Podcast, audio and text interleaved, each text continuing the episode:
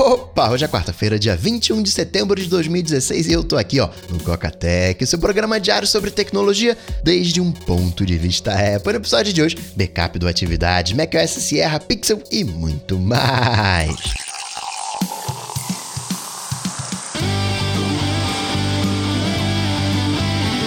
Dicas, produtividade, tecnologia, opinião, comportamento, tendência, notícias.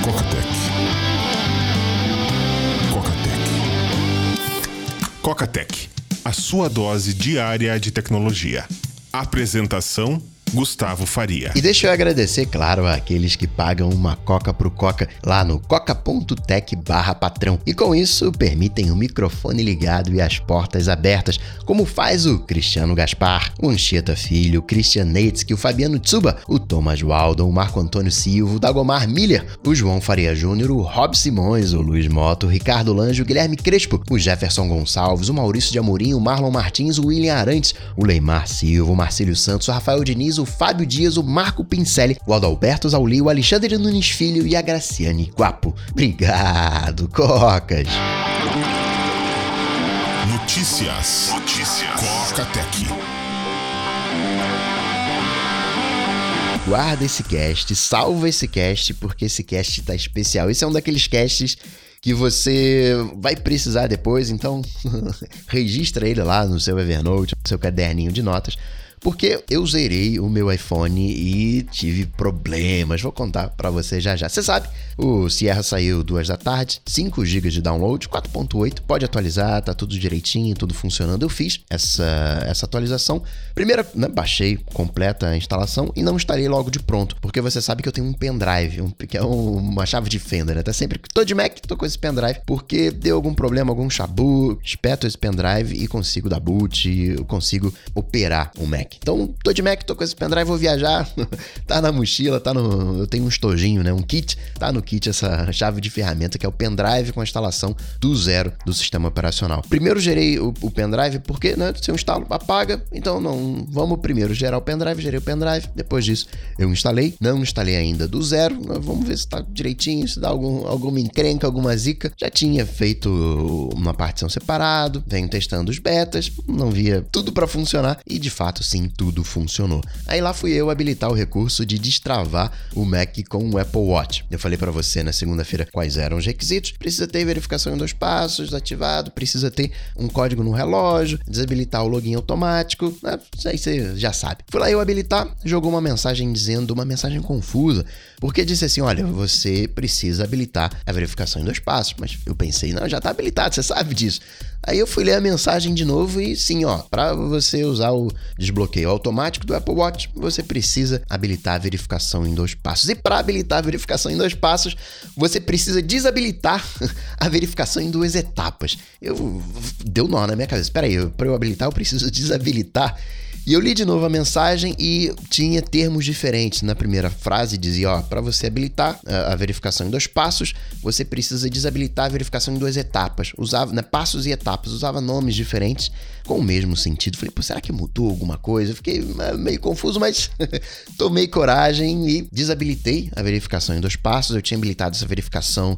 Eu, no início do ano, eu me lembro que eu dei um reset. Aconteceu alguma coisa que eu precisei desabilitar e habilitar de novo. Não lembro o que, que foi. Talvez até por ocasião do, do Sierra, não sei. Sei que eu, uh, em algum momento, em período recente, não foi quando surgiu a verificação em dois passos, eu desabilitei e habilitei de novo. E aí fiz de novo dessa vez, desabilitei e habilitei de novo. Quando eu habilitei de novo dessa vez, apareceu uma mensagem dizendo para mim: olha, alguns dos seus dispositivos ainda não estão prontos para autenticação em dois fatores. Mensagem de novo muito estranha, porque todos os meus dispositivos são atuais, né? Esquece o iPhone 7, esquece o Series 2 de Apple Watch, todos os dispositivos são atualizados, são recentes, exceto o MacBook velhinho que eu chamo, né, de 2009, o MacBook Pro.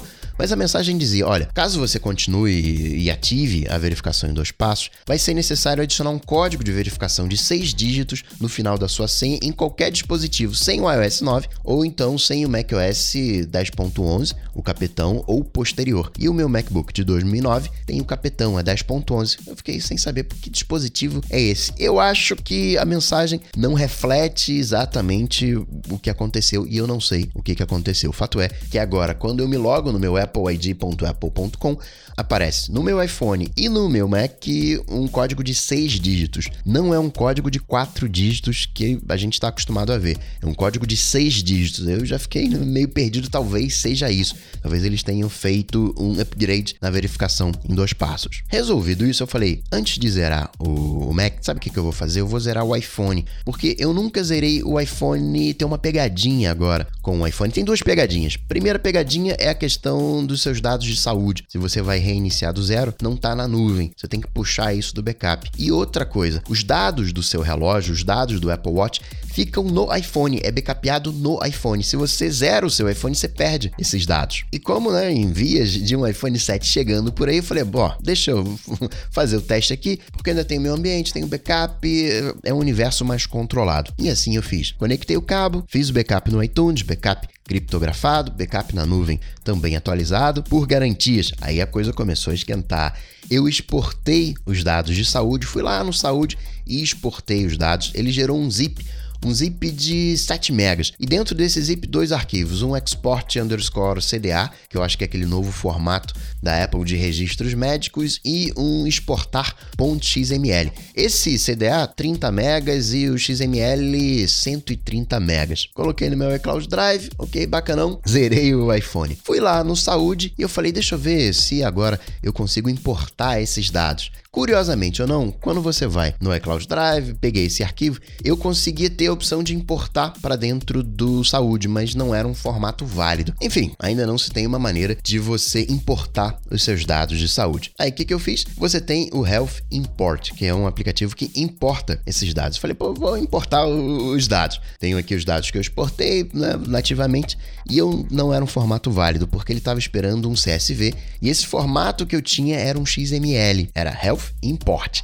E tem um irmão, que é o Health Importer, que na descrição ele diz que importava um novo formato em XML, 2 dólares. Fui lá eu, baixei o aplicativo e de fato assim ele consegue escrever os dados no saúde. Só que tem uma pegadinha. Quando eu olhei os registros, tinha exatamente 100 mil registros. Falei estranho isso, 100 mil zerado, cravado. Impossível, tem alguma coisa errada. Talvez até esse seja um limite de exportação do saúde. Eu falei, poxa vida, e agora? O que, que a gente faz? Dei uma espiadinha na loja e tinha o Health Backup que é uma solução completa. Ele exporta e importa pelos seus próprios meios. Só que para isso eu teria que voltar o backup. Né? Voltaria o backup, instalaria o Health Backup e exportaria os dados, depois importaria no novo iPhone. Foi isso que fiz. Restaurar via cabo é coisa de dois minutos.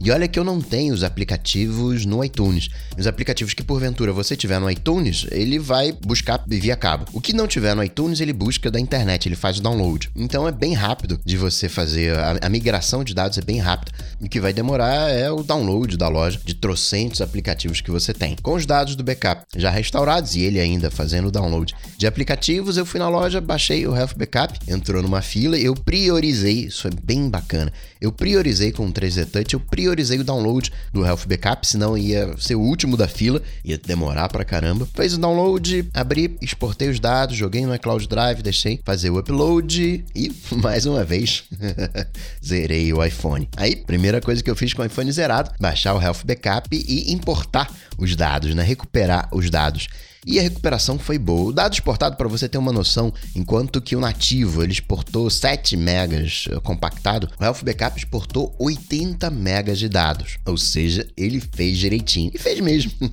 Tudo lá, os meus dados, tudo bacana, com a mesma granularidade, porque você tem períodos diferentes né, que você pode exportar. Caso você use aquele QS Health, você pode dizer, oh, exporta diários, e com isso você uh, reduz um pouco o tamanho da base. Funcionou tudo direitinho, não sei qual é o limite do Health Backup, gostei. Só que teve um problema. Eu achava que o Atividades ele era vinculado ao saúde, mas não é vinculado ao saúde.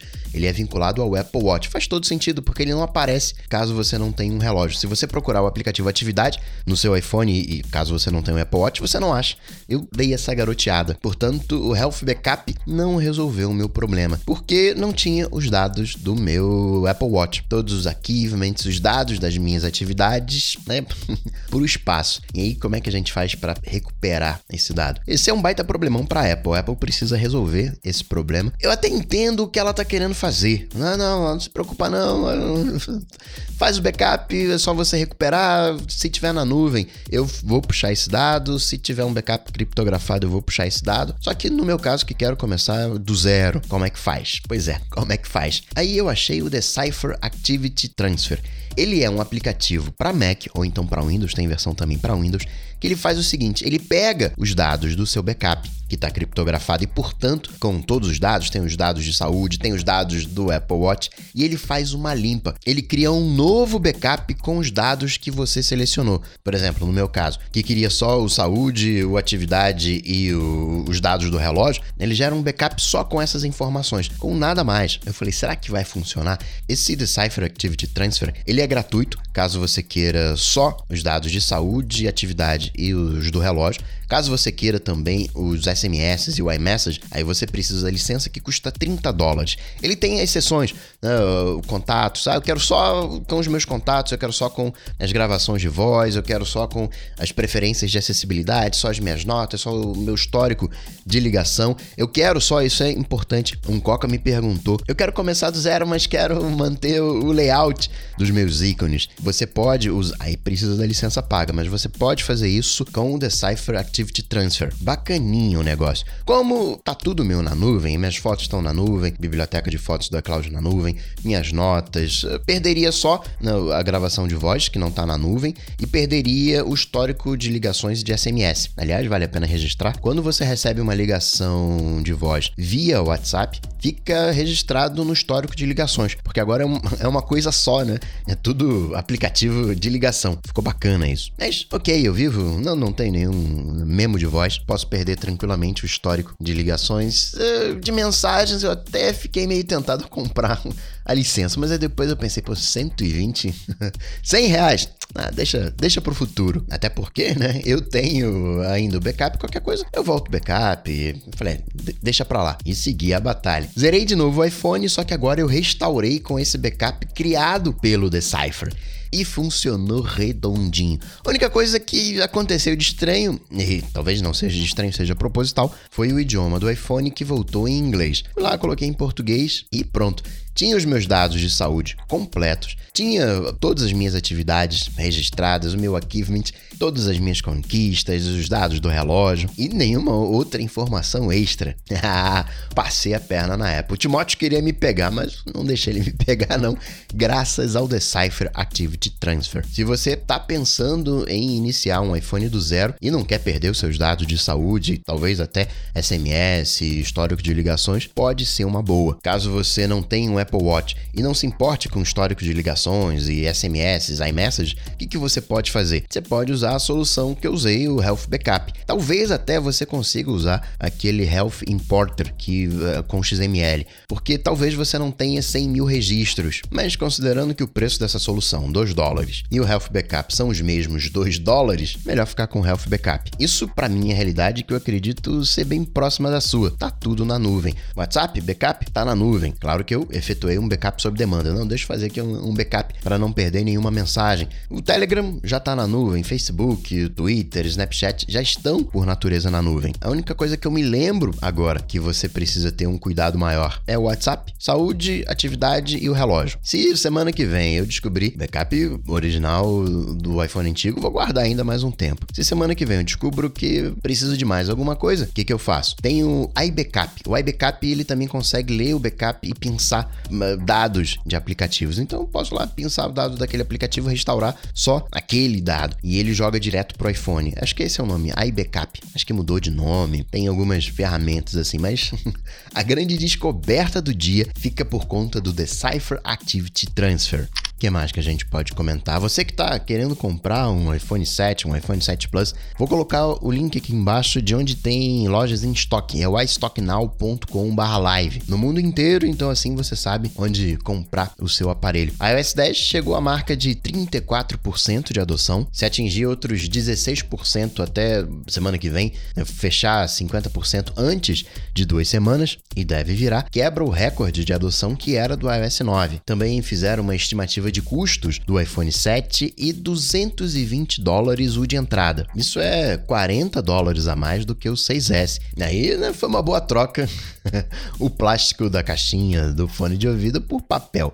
Embora a verdade seja dita, se a gente considerar o iPhone 6, o 5S, até mesmo o iPhone 5, o de entrada 200 dólares. E agora não começa mais com 16 GB, agora 32. O 6S é que ficou muito barato. Fizeram também o teardown do fone Lightning, a pontinha Lightning, e também do adaptador Lightning pro Jack Bananinha, o fone de ouvido, e tem dentro um DAC, tem um conversor digital para analógico. E, claro, quanto melhor esse conversor, melhor a qualidade do áudio. De hackeragem, acharam uma maneira de você, usando componentes eletrônicos de 100 dólares, bypassar a segurança do iPhone, mas algumas considerações. Isso funciona com hardware antigo, funciona com o iPhone 5C. Lembra aquele que deu a treta em São Bernardino? Poderia ajudar naquele caso. Eu não vou entrar aqui uh, em detalhes, mas é um processinho trabalhoso, não é tão fácil assim de se fazer. Uma vez que já fizeram, é só você seguir a receita de bolo, dá para você reproduzir. O hardware hoje não tem a mesma falha que tinha antigamente, mas isso só mostra aquilo que eu sempre falo. Falhas existem aos montes. A gente é que ainda não descobriu. Descobriram uma do Tesla também. A Tesla já corrigiu.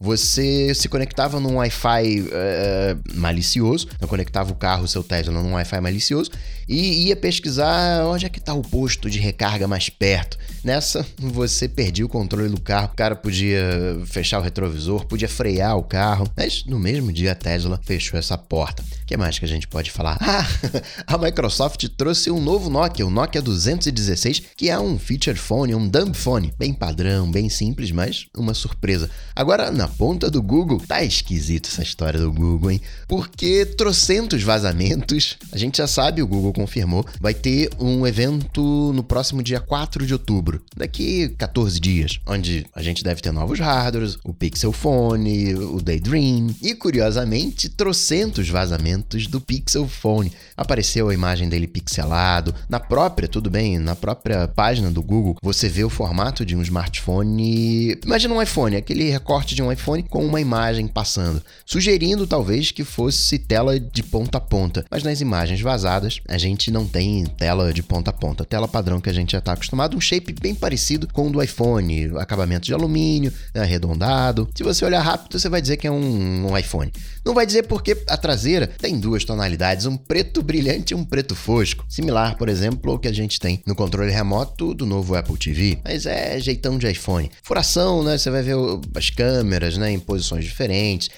No caso de um iPhone branco, que você visualiza melhor, os pontinhos pretos são outras localizações. Você tem na traseira algo que parece ser um leitor de impressão digital. E eu digo que fica estranho porque a Nest foi na Austrália, fez um comercial e lá aparece o Pixel Phone. Aí, né, a gente já pode suspeitar de que tenha sido né, algo um pouco mais, digamos, controlado, né, um vazamento mais controlado. E o preço, né, que se cogita para esse dispositivo é preço de iPhone, 650 dólares o de entrada. que mais de Google? O Duo está sendo atualizado para a versão 2, chega ainda essa semana. Tem um novo beta no aplicativo de busca, o Google, e adeus Now on Tap, adeus Google Now. Na verdade, está sendo repaginado. Não, esse é um problema que tem o Google Now, eu acho. Falta ele personalidade. Na Siri tem a personalidade, uh, a Cortana tem a sua personalidade, agora o Google Now é meio é meio robô demais, né? E talvez a gente ainda não esteja pronto para isso. O Google repaginou o Now,